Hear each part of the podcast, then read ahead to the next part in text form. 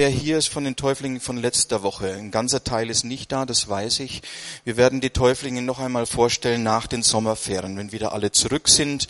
Heute ist es ja sehr ausgedünnt. Ich danke euch, dass ihr gekommen seid. Ja, es ist Sommer, es sind Ferien. Äh, aber die Täuflinge, die hier sind und die nicht angemeldet waren letzte Woche, die bitte ich nach dem Gottesdienst noch einmal kurz zu mir zu kommen. Ja, also nach dem Gottesdienst Günther, du zum Beispiel, ja, kommt nach dem Gottesdienst einfach kurz nochmal zu mir unmittelbar danach. Und ansonsten werden wir euch dann vorstellen nach den Sommerferien, wenn alle wieder hier sind. Ja, ich hatte jetzt schnell noch meine Frau gefragt, du sag mal, kann ich mich im T-Shirt da vorne hinstellen? Hm? Sagt sie, ja, es ist wirklich warm, kannst du kannst du. Das sagt sie aber nur, wenn der Bauch einigermaßen flach ist, ja. Nicht zu stark. Sonst würde sie das nicht sagen, ja. So, und ich sage das jetzt, weil sie manchmal bei mir als Spiegel fungiert und weil es heute zum Teil um einen Spiegel geht. Manchmal, wenn ich mich Sonntagmorgen fertig mache, in den Spiegel gucke und nicht ganz sicher bin, dann frage ich sie noch, hey, was ist alles in Ordnung? Was denkst du? Und wenn sie dann ihr Okay gibt, dann ist es okay. Aber nicht immer. Manchmal sehe ich die Dinge auch anders, ja. Und in dem Fall setze ich mich dann natürlich durch und ziehe an, was ich will und nicht, was sie will. Ja, ist ja auch klar. Ja. Nur, dass ihr nicht auf falsche Gedanken kommt, ihr Leben, gell?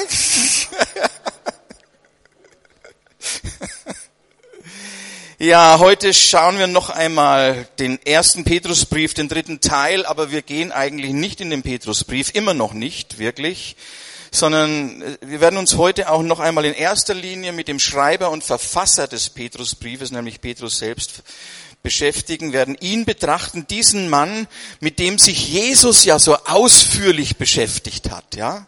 Sehr erstaunlich, wie viele Gespräche und wie viele Dinge es da gibt zwischen Jesus und Petrus, der es immer wieder nötig hatte, dass der Herr sich um ihn besonders kümmert und dem er schließlich die Schlüssel des Königreiches anvertrauen wollte.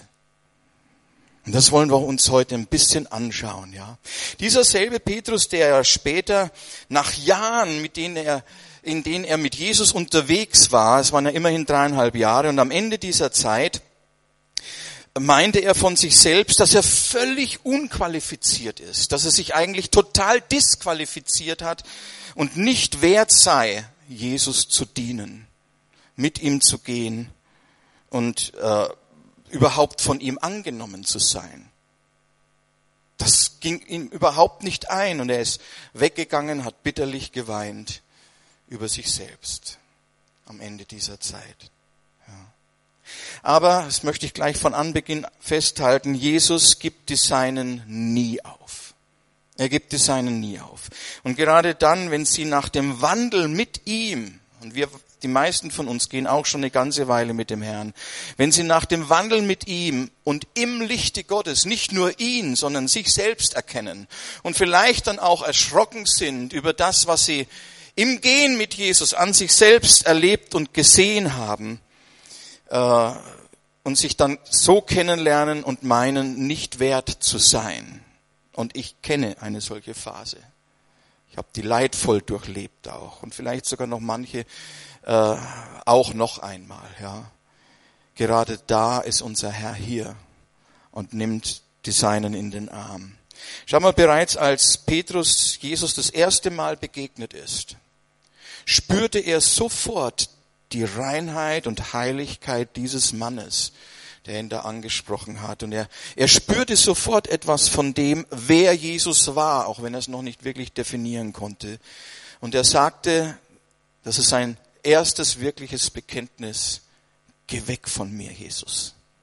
Geh weg. Geh hinaus von mir. Ich, ich bin nicht wert, denn ich bin ein sündiger Mensch, sagt er. Ich bin ein sündiger Mensch. Bin nicht wert.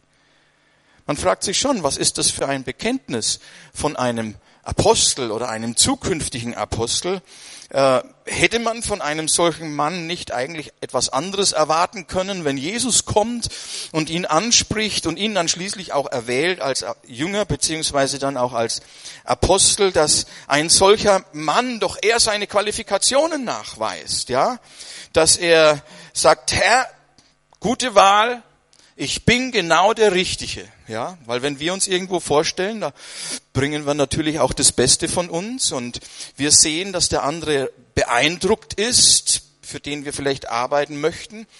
Äh, und auch Petrus, meine Güte, vielleicht hätte er sagen sollen, Herr, das ist gut, ich hab's wirklich drauf, wirst schon sehen, ich bin dein Mann.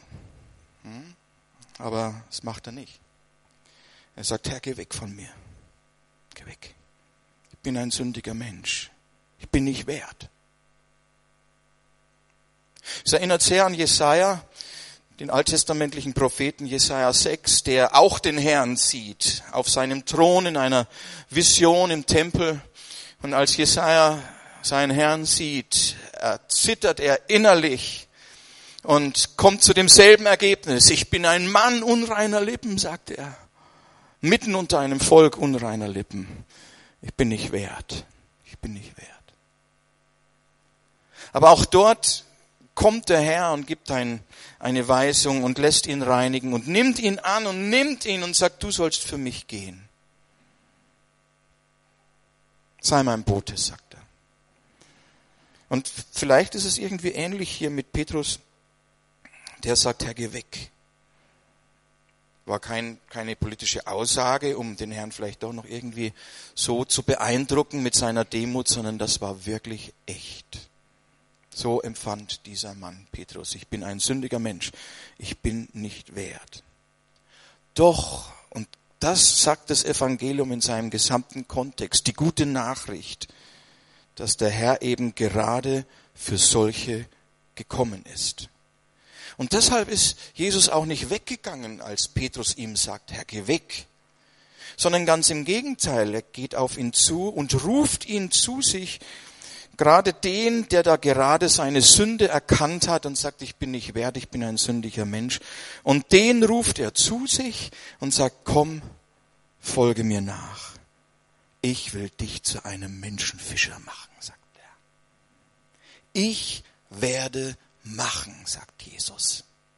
Ist natürlich klar, das wissen wir auch aus dem Kontext der Evangelien, dass Petrus selber auf der einen Seite so ein Macher war, das haben wir auch das letzte Mal gehört.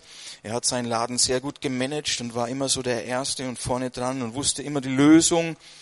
Aber doch war er hier echt und Jesus gegenüber musste er sagen, ich bin nicht wert, ich bin ein sündiger Mensch. Und jetzt sagt Jesus, jetzt sagt Jesus nicht, jetzt mach mal, also schau mal, dass du in die Puschen kommst, guck mal, dass aus dir jetzt was wird, damit ich dich gebrauchen kann, sondern Jesus sagt zu ihm, ich werde machen. Ich werde machen.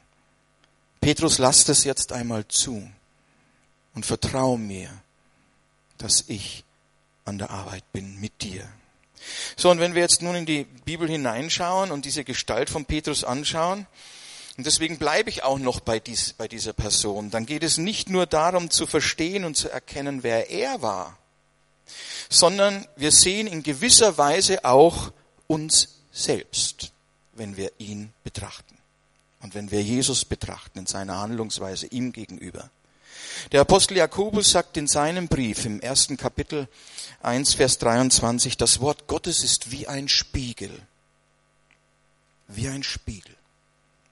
Ein Spiegel ist ja normalerweise ein flacher Gegenstand aus Glas, in dem man alles sieht, was vor diesem Glas ist. Das ist entsprechend behandelt, damit es eben als Spiegel ist.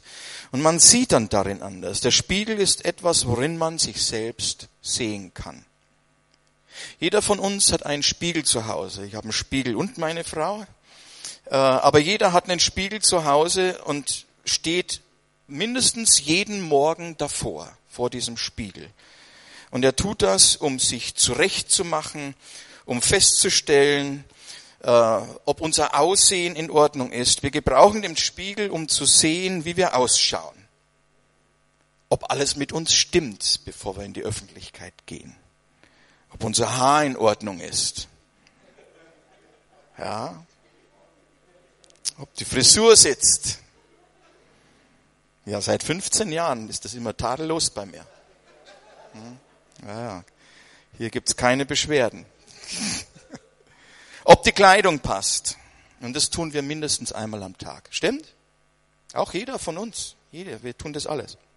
So im Spiegel werden die Dinge im Hinblick auf uns selbst quasi sichtbar gemacht. Und im übertragenen Sinn ist ein Spiegel etwas, worin man die wesentlichen, worin die wesentlichen Eigenschaften von etwas offenbar werden. Ja. Man sagt auch jemanden dem Spiegel vorhalten, so damit er sich endlich selber erkennt hält man jemand dem Spiegel vor. Aber ihr Lieben, das sollte mit Vorsicht geschehen, wenn man das tut. Da sollten wir vorsichtig sein. Besser ist immer selber in den Spiegel zu schauen, damit ich nicht etwa den Splitter im Auge meines Bruders, aber meine eigenen Balken nicht sehe. Das sagt Jesus in einem Gleichnis, ja. So, hier sind wir immer zuerst gefordert, wenn es um den Spiegel geht. Und Jakobus sagt jetzt, das Wort Gottes, die Bibel ist ein Spiegel. Und äh, wenn wir dann in diesen Spiegel hineinschauen, dann sehen wir eben auch unser eigenes Bild. Wir sehen uns selbst darin. Dafür ist der Spiegel da. So, und indem wir jetzt in diesen Spiegel in das Wort Gottes hineinschauen und Petrus betrachten, um zu sehen, wer und wie er war, und auch wie Jesus an ihm gehandelt hat, dann erblicken wir auch etwas von dem, wer und wie wir sind und wie Jesus an uns handelt. Schau mal, die Bibel ist ja kein Gesetzbuch.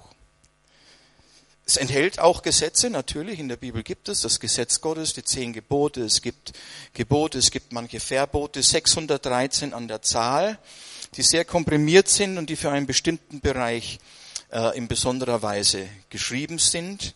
Aber in erster Linie beschreibt die Bibel den Menschen. Und zwar den Menschen, wie er wirklich ist. Und sie offenbart Gott. Das tut sie auch. Die Bibel ist in geschriebener Form die Selbstoffenbarung Gottes und zeigt, wer Gott wirklich ist und was er getan hat. Ja dass er zum Beispiel nicht nur vom Himmel geredet hat, auf seinem Thron gesessen ist und den Menschen Befehle gegeben hat, um zu sagen, was der Mensch tun soll, was der Mensch tun soll, um erlöst zu werden. Sondern die Bibel zeigt uns, dass er in Jesus Christus selbst gekommen ist, um den Menschen zu erlösen. Und das sind solche Typen wie dieser Petrus, wie Johannes, Jakobus, die Tonnersöhne, aber auch solche wie du einer bist und, und wie ich auch, ja. Und alle, die sich von ihm retten lassen wollen. Für solche ist er gekommen, ja. Für die, die einfach nicht gut genug sind, um es allein in den Himmel zu schaffen. Sagen wir es mal so. Hm? Also ich wüsste ganz genau, ohne Jesus würde ich es nicht in den Himmel schaffen. Ja, und du wahrscheinlich auch nicht. Niemand schafft es in den Himmel ohne Jesus. Wir brauchen einen Retter, der uns dorthin bringt, der uns erlöst von uns selber, von unserer Unfähigkeit und dessen Fähigkeit über alles hinausgeht und der fähig ist, die zu retten, die sich selbst nicht retten können. Ja, ist doch ganz klar, ja. Die nimmt er auf und jeden, der sich ihm anvertraut. Und jeder, der nicht auf sich selbst und auf seine eigene Frömmigkeit baut, sondern auf den, der vom Himmel gekommen ist um die zu retten, die es sonst in den Himmel nicht schaffen. Und sein Name ist Jesus. Hm? Jesus. Und dieser Name Jesus, Jehoshua, bedeutet im Hebräischen Gott rettet. Und deswegen sagt die Bibel auch, jeder, der den Namen des Herrn anruft, der soll errettet werden. Ja, weil dieser Name ist an diese Person Jesus gebunden. Und der Apostel Paulus zitiert hier Joel aus, äh, aus Joel 3 in, im Römerbrief und sagt es, den Namen des Herrn anrufen. Wer an ihn glaubt, der wird errettet werden.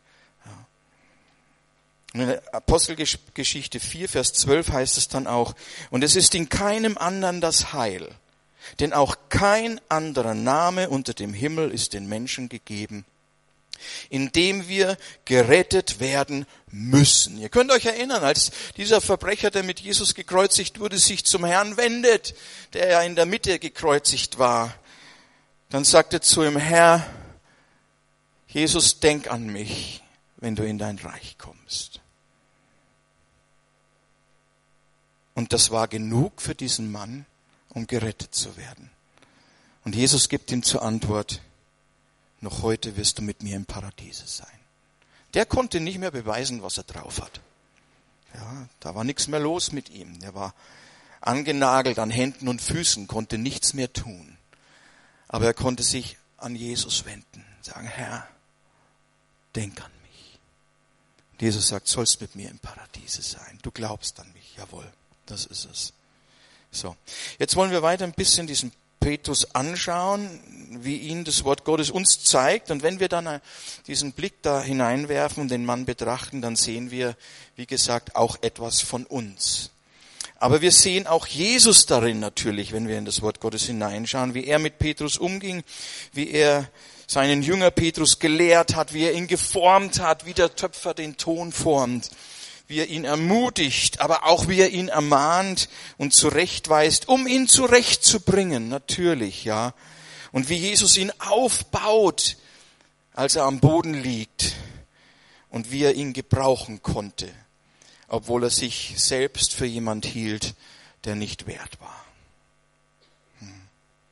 So, und dazu lesen wir noch einmal das Bekenntnis des Petrus aus Matthäus 16, die Verse 13 bis 19. Das lese ich noch einmal vor. Dort heißt es, sie waren da unterwegs, Caesarea Philippi, das ist im Norden des Sees Genezareth, sehr schöne Gegend dort oben. Dann heißt es, als aber Jesus in die Gegenden von Caesarea Philippi gekommen war, fragte er seine Jünger und sprach, was sagen die Menschen, wer der Sohn des Menschen sei? Sie aber sagten, einige Johannes der Täufer, aber andere Elia und andere wieder Jeremia oder einer der Propheten. Da spricht er zu ihnen, ihr aber, was sagt ihr, wer ich bin? Simon Petrus aber antwortete und sprach, du bist der Christus, der Sohn des lebendigen Gottes. Und Jesus antwortete und sprach zu ihm, Glückselig bist du, Simon, Sohn des Jona, denn Fleisch und Blut haben es dir nicht geoffenbart, sondern mein Vater, der in den Himmeln ist. Aber auch ich sage dir, du bist Petrus und auf diesem Felsen werde ich meine Gemeinde bauen und die Pforten des Hades werden sie nicht überwältigen. Ich werde dir die Schlüssel des Reiches der Himmel geben. Und was du auf Erden binden wirst, wird in den Himmeln gebunden sein, und was immer du auf der Erde lösen wirst, wird in den Himmeln gelöst sein. Dann gebot er den Jüngern, dass sie niemanden sagten, dass er der Christus sei. Vorneweg, wir werden heute Morgen nicht diese komplette Stelle auslegen, aber im, im Rahmen des Petrusbriefes möchte ich in einem, an einem nachgeordneten Sonntag diese Dinge schon noch einmal konkret angehen, weil hier ganz wichtige Dinge angesprochen sind. Zum Beispiel, was heißt es lösen und binden? Was bedeutet das? Und hierüber gibt es die unterschiedlichsten Sichtweisen. Und damit wollen wir uns etwas beschäftigen, weil es hier mit Petrus zusammenhängt. Auch, wer ist dieser Fels jetzt, ja? Man sagt ja heute, äh, und damit ist das ganze Thema in der Regel erledigt. Ja, der Fels ist Jesus und auf Jesus wird die Kirche gebaut und Petrus erkennt ihn, ja, er erkennt quasi, wer Christus ist und da sagt Jesus, auf dieses Bekenntnis, den, den du jetzt quasi erkannt hast, auf den baue ich meine Gemeinde. Das steht aber so nicht da. Das muss man zunächst einmal so stehen lassen. Es steht so nicht da. Das heißt, es ist nicht die einzige Möglichkeit, wie das auszulegen ist. Es wäre vielleicht eine Auslegungsmöglichkeit, aber es ist mit Sicherheit nicht die ganze Wahrheit. Deswegen werden wir an einem anderen Sonntag hier nochmal hineingehen und sehen, was das bedeutet und, und was der Fels Petrus tatsächlich ist und wie das alles zusammenhängt. Mir kommt es heute aber auf einige andere Dinge an. Wir haben ja schon gesehen, dass dieser Petrus buchstäblich eine Schlüsselrolle spielt im Neuen Testament und auch in der Verkündigung des Neuen Testamentes, der Urgemeinde und auch bei den Heiden am Anfang, ja. Und Jesus sagt ihm hier, ich werde dir die Schlüssel des Himmels Himmelreiches geben.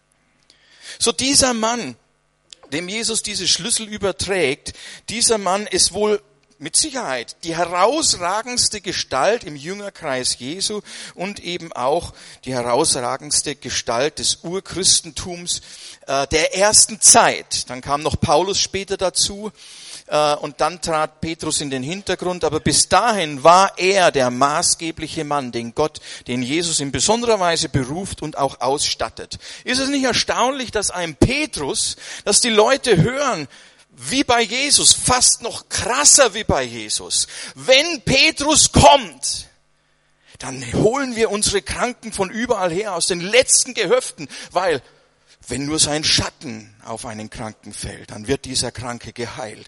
Das heißt, der Ruf des Petrus war bestätigt durch die Vollmacht, die ihm Christus gegeben hat. Und diese Vollmacht, die war durch nichts eingeschränkt in dieser ersten Zeit, ganz deutlich. Ja, ganz deutlich.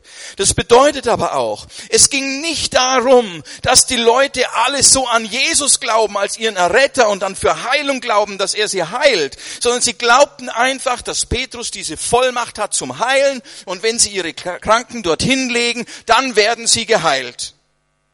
Die mussten noch nicht einmal Christen sein, um das zu erleben. Sie sahen diese Vollmacht. Die war greifbar, die war spürbar, es blieb keiner ungeheilt. Das ist so tatsächlich, wie wenn sie in die Krankenhäuser gegangen wären, ihre Kranken geholt hätten. Jetzt kommt Petrus. Legt sie auf die Straße. Und wenn nur sein Schatten auf sie fällt, werden sie geheilt werden. Das tut heute kaum ein Heiler. Ja, tut kaum einer. Es sind immer entsprechende Versammlungen, die abgehalten werden, entsprechende Heilungsversammlungen, wo ein bestimmtes Setting auch erzeugt wird. Ich sage nicht, dass keine Heilungen passieren, weil Gott heilt aber er heilt souverän. Und die Vollmacht des Apostels Petrus ist ganz deutlich unterschieden von den Vollmachten, die heute sogenannte Apostel oftmals meinen zu haben und weiterzugeben. Hier ist ein ganz klarer Unterschied zu sehen. Und ich hoffe, wir können das zunächst einmal stehen lassen und auch so sehen. Ja, da mussten die Leute nichts unternehmen und ihren Glauben irgendwie erstmal mobilisieren, um geheilt zu werden, sondern es war klar, der Schatten genügt. Ja. Erstaunlich, oder? Wirklich erstaunlich. So, er nimmt jedenfalls eine Schlüsselposition ein. Äh, immer wieder tritt er vor allen in Erscheinung. Positiv, aber manchmal auch negativ. Ja. Immer wieder macht er sich zum Sprecher dieser Jüngerschar oder er ist einfach derjenige, der schnell da ist. Und immer wieder ist er derjenige, dem Jesus selbst in besonderer Weise begegnet, weil Petrus derjenige sein sollte, äh, dem er trotz all seiner Schwächen die Schlüssel des Königreiches geben wollte. Ganz klar. Petrus war der Erste zum Beispiel, der deutlich machte, dass niemand außer Jesus Leben schenkt. In Johannes 6, Vers 68 gibt es diese Stelle, wo Jesus etwas sagt, das gefällt den Leuten nicht, obwohl sie seine Heilungen gesehen haben, auch erstaunlich, gell? gefällt ihnen nicht, sie verlassen ihn, wollten nicht mehr mit ihm gehen. Und dann fragt Jesus seine Jünger, wollt auch ihr weggehen? Und da sagt dann eben Petrus, Herr, zu wem sollten wir gehen? Du Du, und ich setze in Klammern, du allein hast Worte ewigen Lebens. Du bist das Leben für uns.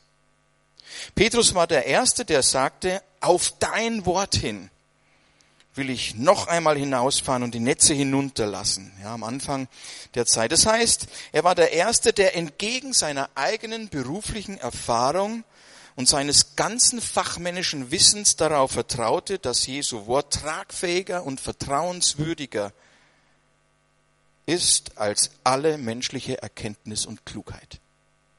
War ja auch der Erste. Es war ja ein Risiko, da hinauszufahren. Die hätten ihn alle ausgelacht.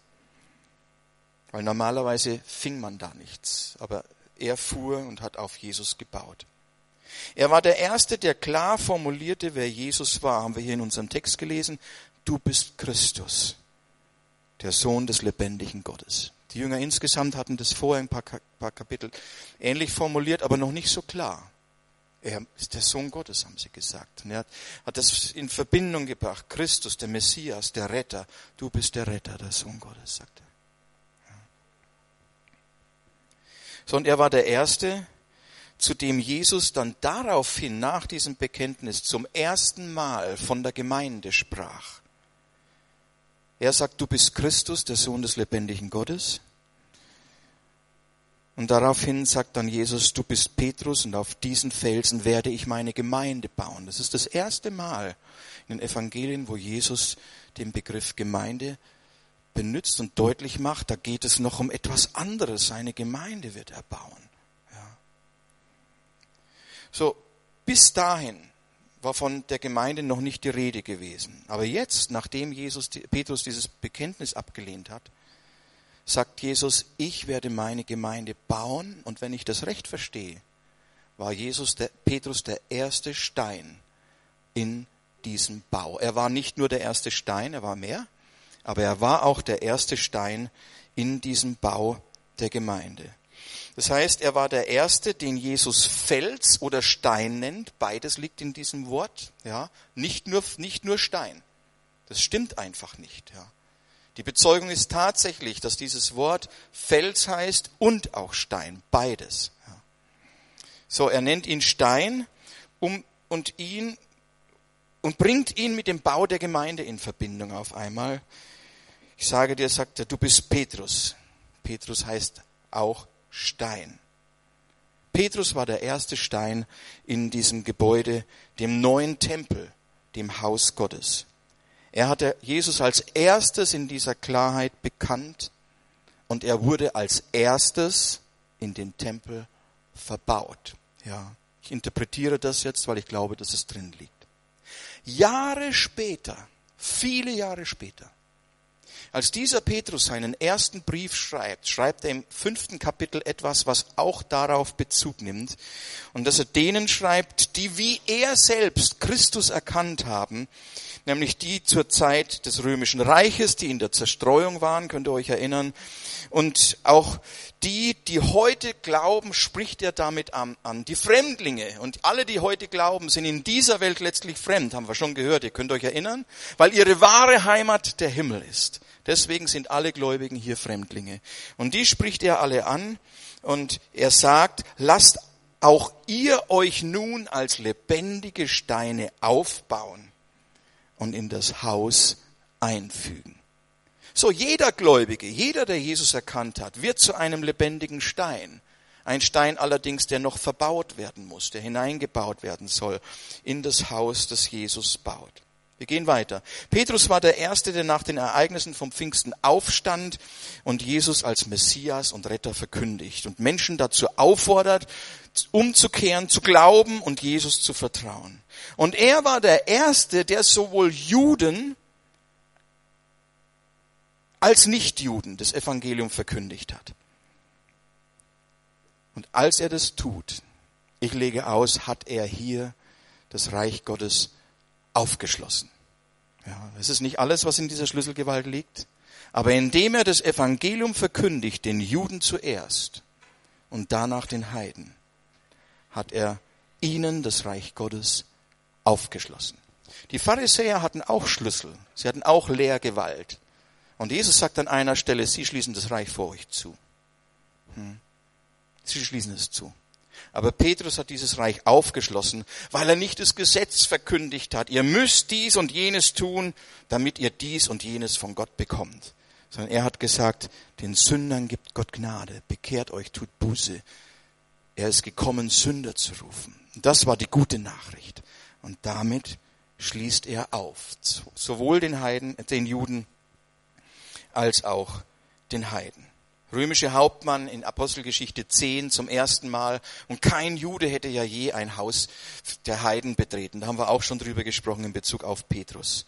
Aber Gott überführt ihn und zeigt ihm, das sind die anderen Teile der Herde, die auch zu meiner Herde gehören. Geh hin und verkündige ihnen das Evangelium. Und Petrus ging dann hinein und hat die erste heidnische Familie zu Christus geführt, hat das Evangelium äh, verkündigt. Und dieser Cornelius, kam als erster Heide mit, seinen, mit seiner, seinem ganzen Haus ebenfalls in das Reich Gottes hinein. Dem war auch die Tür geöffnet worden. Ja. Kann man das so auslegen? Jawohl, bin überzeugt, dass man das so auslegen kann. Petrus hatte ein Schlüsselamt. Dir werde ich die Schlüssel des Himmelreiches geben, sagt Jesus. Ihm waren diese Schlüssel anvertraut und er sollte derjenige sein, der die Tür aufschloss, indem er als erstes den Menschen verkündigt, Jesus ist der Herr. Wer an ihn glaubt, wird errettet werden. Aber ich bin überzeugt, er hat auch den zweiten Teil verkündigt, den Jesus selbst sagt.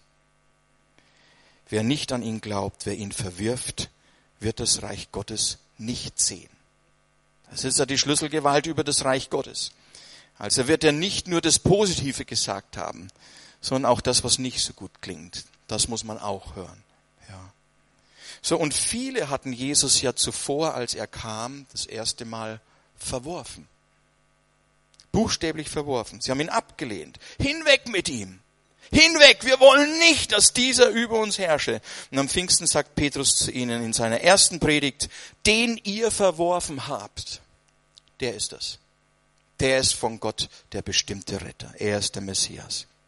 Ihr Lieben, es gab eine Zeit in meinem Leben, da hatte ich Jesus auch verworfen. Ich hatte Gott verworfen, hatte Jesus verworfen. Ich wollte ihn nicht. Ich wollte nicht, dass dieser Jesus, genau dieser, über mich herrsche. Ich war auch nicht anders. Ich wollte das auch nicht. Erstens gab es da noch zu meiner Zeit und genauso heute natürlich auch eine Menge andere sogenannte Messiase, solche, die sich dafür hielten und solche, die ihr Angebot weitergaben, ja die sich für den Messias ausgaben, mit, mit Heilsangeboten der unterschiedlichsten Art. Sehr modern war zu meiner Zeit damals vor 35 Jahren. Buddhismus ist ganz neu gewesen, das war echt hip und cool. Hinduismus, Bhagwan war sehr, sehr stark.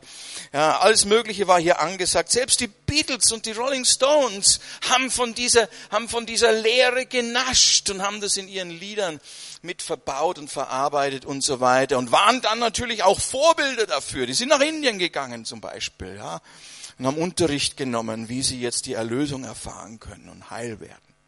Ja. Hat leider nicht geklappt. Ja.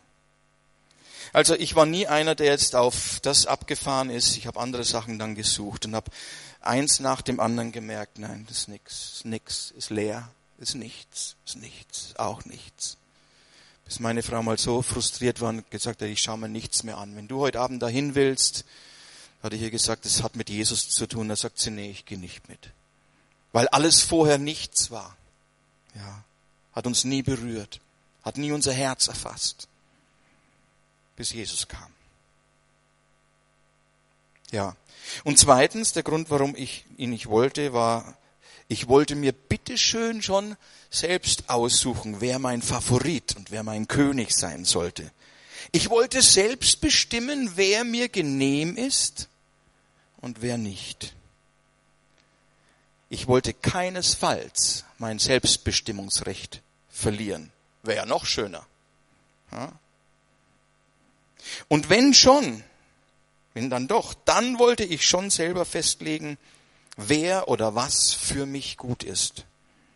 Und dann wollte ich schon auch selbst den König auf den Thron setzen und damit letztlich doch selbst herrschen, selbst entscheiden, selbst die Richtung vorgeben, selbst bestimmen über einen König, der mir Gutes tun sollte.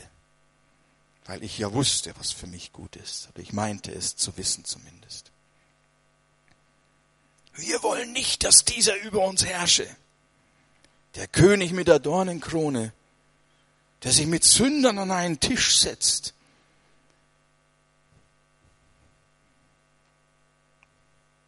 Das wollte ich auch nicht.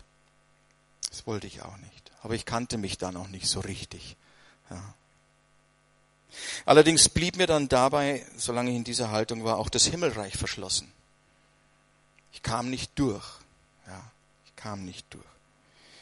Und mein selbstbestimmtes Leben hatte ich weiter in meiner Hand und es ging immer weiter den Bach runter. Und ich wurde einfach nicht wach. Meine Ehe war bereits ruiniert zu diesem Zeitpunkt und wir litten beide, meine Frau und ich, an unserer Unfähigkeit, alles zum Guten zu wenden. Wir haben es einfach nicht geschafft zum Guten zu wenden, um uns selbst zu retten, unsere Ehe, unsere Beziehung und alles das, was dazugehörte. Ja, so war das. Aber ich weiß auch eins, weiß ich in der Nachschau natürlich, obwohl Gott schon damals da war und mich nicht aus dem Augen ließ, war ich wie der verlorene Sohn, den der Vater ziehen lassen musste, weil er nicht mehr zu Hause bleiben wollte, weil er autonom sein wollte, weil er sein Leben genießen wollte, weil er dachte, fern vom Vater, fern von Gott, fern von dem Hof des Vaters, dort ist gut sein. Und weil ich unbedingt fort wollte und auch unabhängig sein wollte, ließ mich Gott auch gehen und mich mein eigenes Leben leben obwohl ich gerade dabei war, dieses Leben in den Sand zu setzen. Aber er hat es zugelassen. Ich wollte das so. Hm? Erst später dann, als dieser Name Jesus plötzlich auftauchte, da spürte ich dann sofort, hier ist mehr hier ist etwas. Ja, mir ging's ähnlich wie Petrus. Allerdings habe ich an der Stelle noch nicht meine Sünde erkannt, sondern nur meine Hilflosigkeit, meine Verlorenheit, meine, mein nötig haben, dass jemand kommt und den ganzen Schaden wieder gut macht. Ja. Und als ich dann den anrief, den ich zuerst verworfen hatte, und auf dem dann plötzlich alle meine Hoffnung war, weil er sogar die Sünder annimmt und auch Leute wie mich, das wusste ich dann schon, und sie rettet, da kam ich dann hinein in sein Reich. Da ging dann plötzlich die Tür auf. Mir wurde aufgeschlossen. Dem Sünder. Ihr Lieben, im Himmel werden mal nur Sünder sein. Das wisst ihr schon, gell? Also musst aufpassen bei perfekten Leuten. Die wirst du nicht im Himmel finden. Die werden dann, dann mit Sicherheit woanders sein. Aber Sünder die vollkommen gemacht wurden von Christus, die werden wir finden. Zuhauf. Zuhauf. Es gibt nur solche. So, und Petrus war scheinbar der Erste, der das verstanden hatte, dass die eigene Stärke und die eigenen Möglichkeiten, das eigene Gutsein nicht ausreichen, um gerettet zu werden und schon gar nicht, um das Reich Gottes zu sehen und überhaupt nicht, um hineinzukommen. Ja.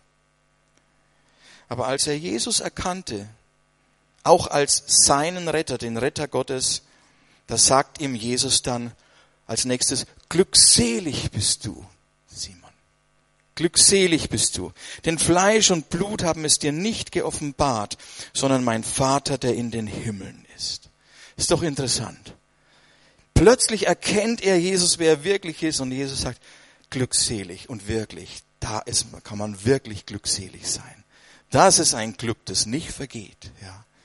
Das ist alles, worauf es ankommt letztendlich.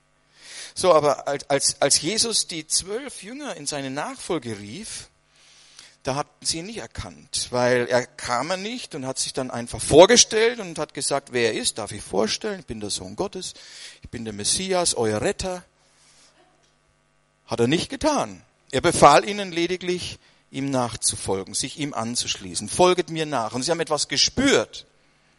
Aber sie waren noch nicht von der ganzen Wahrheit überführt. Es war ihnen noch nicht offenbart, wer Jesus tatsächlich insgesamt ist. Es waren so Lichtblitze, es waren kurze Offenbarungen. Komm, schau dir mal den an. Vielleicht ist es der, von dem gesagt wird, der kommen soll, hat einer gesagt, ja. Aber es waren noch viele Unsicherheiten dabei, aber sie haben etwas gespürt und haben sich ihm eben angeschlossen. Und dann in der Folgezeit, dann sahen sie, wie Jesus Wunder wirkte, wie er die Kranken heilte, wie die Lahmen gehen konnte, die Blinden sehen, sogar Tode auferstehen. Und vor aller Augen geschieht es. Und einmal hat er Wasser in Wein verwandelt, heißt es, ja. Und mehrmals hat er Brote äh, so vermehrt, dass Tausende, Abertausende gespeist wurden, dass, dass sie sogar nicht mehr weggehen wollten. Ja, der versorgt uns super, wir bleiben jetzt bei ihm, haben sie gesagt. Und wir, sie wollten ihn zum König machen und ihn zum Brotkönig ausrufen, weil hier ist gut sein, er ist unser Versorger und irgendwie stimmt das ja auch alles, ja. Aber es hat trotzdem noch nicht gepasst, ja, die Erkenntnis, die sie hatten, weil es noch nicht das war, was Jesus wirklich war. Er war nicht der Brotkönig den man zum König machen konnte, sondern er war der König, den man nur als König anerkennen konnte. Das ist ein großer Unterschied. Ja. Aber er lässt sich von niemandem zum König machen. Jedenfalls, so tut Jesus seine Sache. Auf Wasser konnte er gehen, auch ganz erstaunlich. Wind und Wellen gehorchten ihm.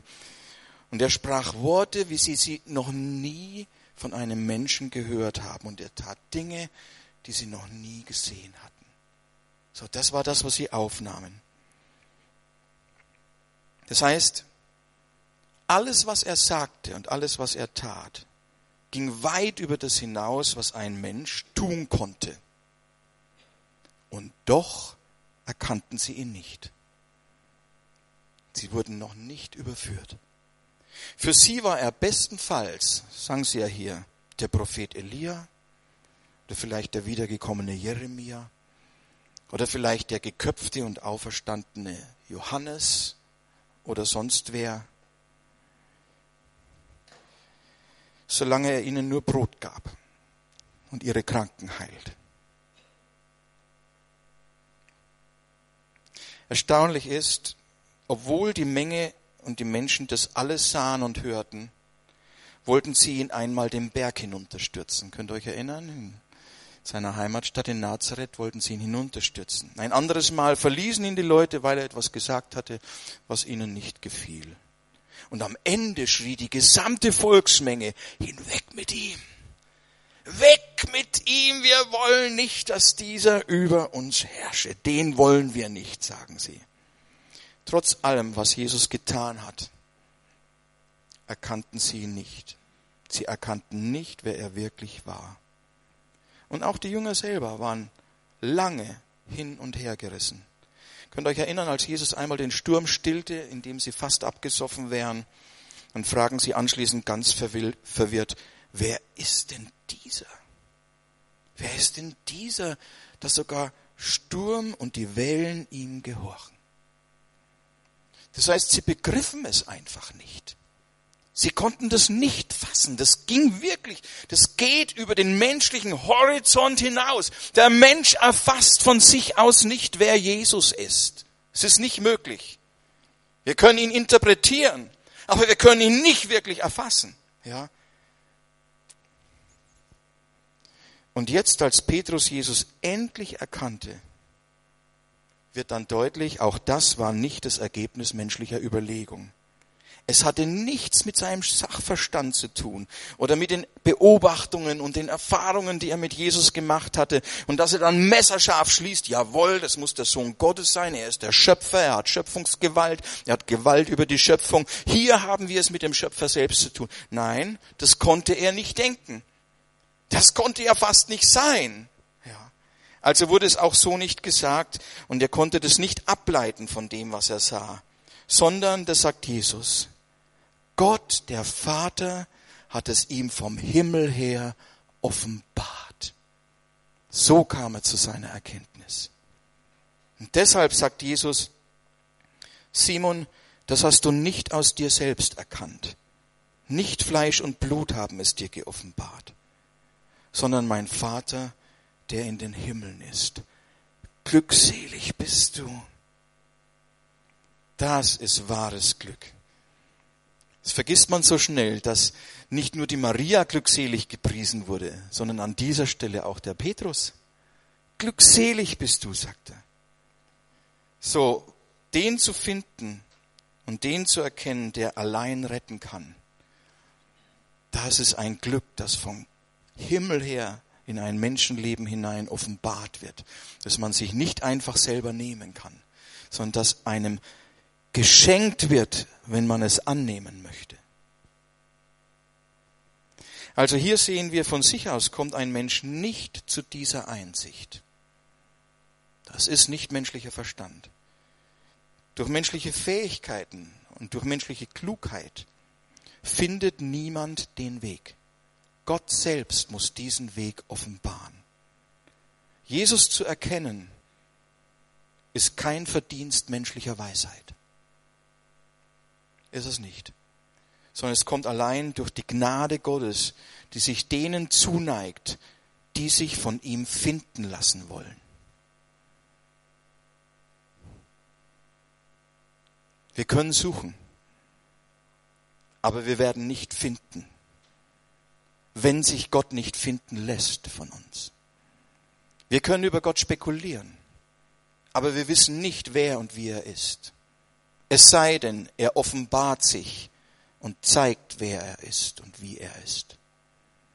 Wir können uns Wege ausdenken und jede Religion ist ein Versuch, einen Weg zu finden zu Gott. Aber diese Wege führen alle in die Sackgasse. Wenn Gott nicht selbst einen Weg zu sich macht, werden wir nie ans Ziel kommen. Und Jesus sagt, ich bin der Weg. Ich bin der Weg. Und ihn zu erkennen können nur diejenigen, denen Gott es offenbart, weil er ihr Herz sieht. Und wenn er ein Herz sieht, das auch nur im geringsten interessiert ist, Gott kennenzulernen, um ihn als Gott anzuerkennen, dem wird er sich offenbaren. Wenn er Herzen sieht, die das nicht wollen, die nur diskutieren möchten, und die Gott vielleicht mal anschauen wollen wie ein Varietéstück, um dann wegzugehen und genauso weiterzuleben wie vorher oder wie in den Sonnenaufgang. Dort wird kaum Offenbarung Gottes stattfinden, weil ein solcher Mensch nicht bereit ist, Gott zu folgen, ihm zu glauben. Ja. Und deswegen wird die, Erfahr die Offenbarung in der Fülle nicht stattfinden, weil Gott seine Perlen nicht vor die Säue wirft. Aber jeder, der in seinem Herzen das Verlangen hat, Gott wirklich kennenzulernen, den wird er herausführen aus allen Wegen und Irrwegen und wird ihn auf seinen Weg führen, ihn zu erkennen in Jesus Christus.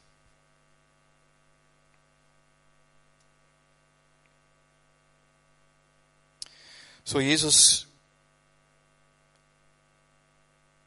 gibt sich gerade denen zu erkennen, und im Petrus sehen wir das so deutlich. Die meinen, ich bin nicht wert. Ich bin nicht gut genug. Geh weg, Herr, von mir. So wie Petrus das eben das erste Mal sagt. Mit mir kannst du nichts anfangen, sagt er. Ich bin ein sündiger Mensch. Aber gerade ihn erwählt jetzt Jesus, der Herr, und sagt ihm, du bist genau der Richtige. Bist genau der Richtige. Ich bin nicht gekommen, solche zu rufen, die ihr in ihren eigenen Augen recht sind, sondern solche, die in meinen Augen recht sind. Ich bin nicht gekommen, die zu retten, die meinen, keine Hilfe, keine Rettung nötig zu haben, die sich selbst für toll und klug halten und meinen, alles im Griff zu haben und sie seien gut und tadellos. Nicht für die. Ich bin nicht gekommen, Gerechte zu rufen, sagt er, sondern Sünder. Ich bin gekommen zu suchen und zu retten, was verloren ist. Jawohl, jawohl.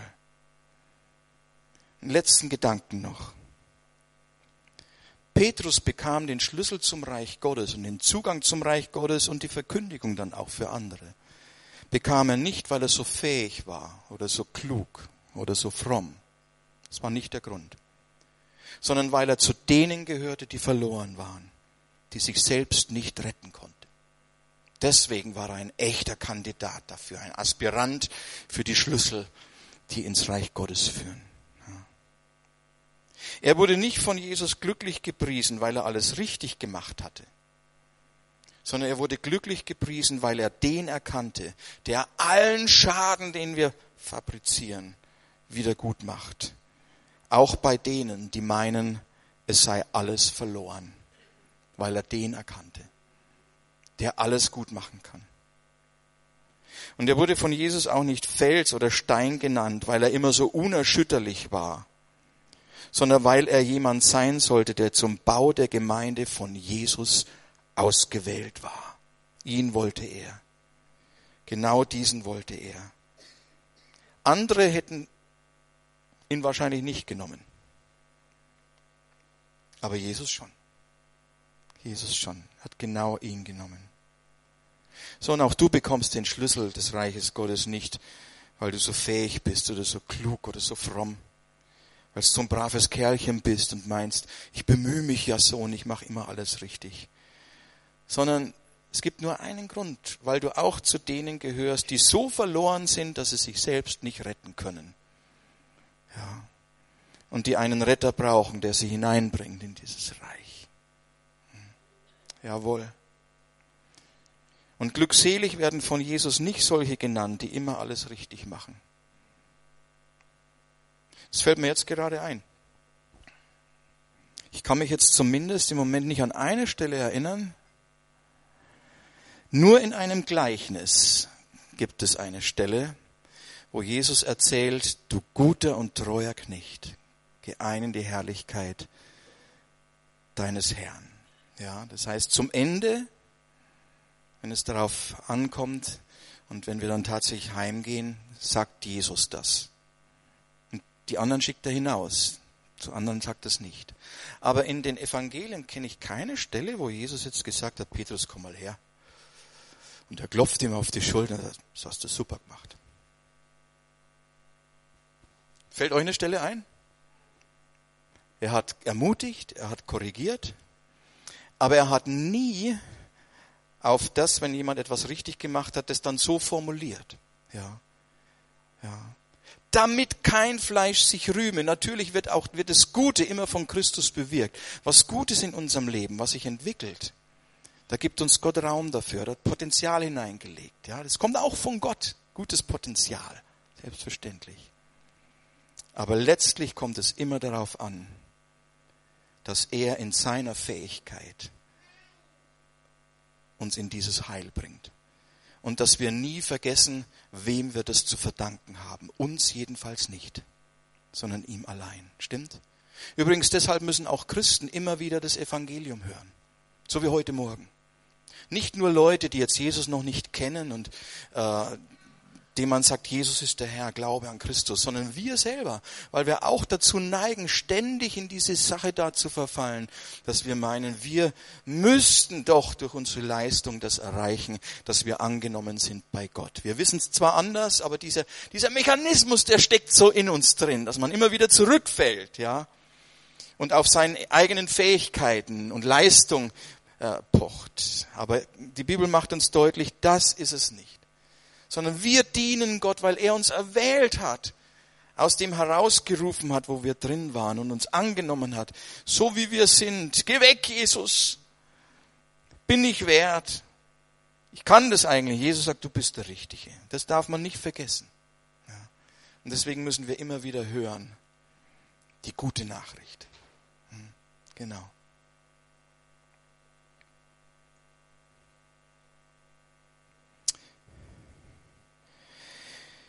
Ja, glückselig sind alle die, die ihn erkennen und die alle ihre Hoffnung allein auf ihn setzen, die an den glauben, der gekommen ist, die Sünder zu rufen, nicht die Perfekten. Hm. Und das sind die Steine, die er auch zum Bau seines Tempels gebraucht. Übrigens, das ist auch interessant, da kommen wir im Laufe des Briefes nochmal dazu. Petrus sagt nicht, ihr seid alle lebendige Steine im Tempel. Sagt er nicht. Wir werden lebendige Steine, wenn wir zu Christus kommen. Aber dann liegen wir erstmal wie so ein Steinhaufen mit anderen da zusammen. Und da sagt dann der Apostel Petrus, jetzt lasst auch ihr euch aufbauen als lebendige Steine. Das heißt, du sollst deinen Platz finden in diesem Gebäude. Und dann kommst du in Verbindung mit anderen. Nämlich da ist die erste Reihe Steine, die ist da schon aufgebaut. Ja, da ist Petrus mit dabei und andere. Und die sind da miteinander am Werken und die tragen dann schon nach oben und dann kommt dann die nächste Steinreihe darauf und so weiter und so weiter. Und irgendwann bist auch du dabei und lässt dich dann verbauen. Aber das ist ebenfalls eine freiwillige Sache. Ja.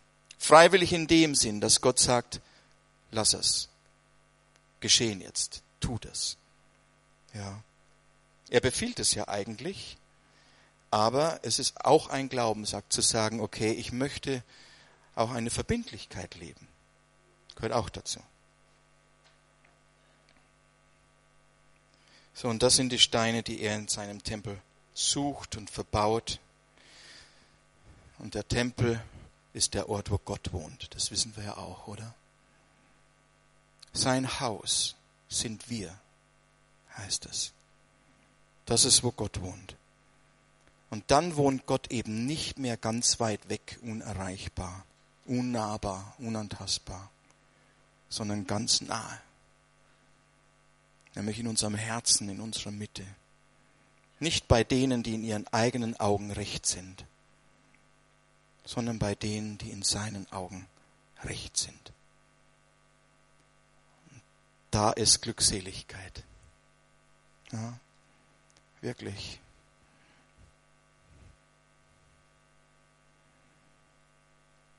Ich habe in meinem Christenleben schon gelitten unter dieser Haltung, Herr, geh weg, ich bin nicht wert. Es gibt andere, die sind viel besser wie ich. Aber es geht nicht darum, ob jemand besser ist. Für die Besseren gibt es auch Leute, die besser sind. Es gibt immer bessere. Es gibt immer schlechtere. So, das ist nicht der Maßstab. Sondern der Maßstab ist, dass Jesus uns alle nimmt, so wie wir sind. Und etwas mit uns macht, was wir nie von uns aus machen können. Dass er uns errettet und heilt und nach Hause bringt. Und dass er sagt, ich will mit euch sein. Jetzt folgt mir. Und da bin ich dann wieder froh geworden, dass ich jemand sein darf, der sagt, Herr, ich bin nicht wert.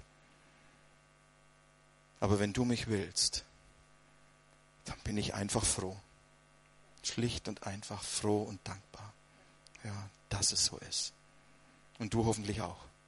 Ja. Ist gut, oder? Das Evangelium ist wirklich ein Evangelium. Ja, es ist nicht menschliche Leistung, sondern es ist Gottes Werk. Es ist Gottes Werk. Und dazu sagen wir Ja und Amen.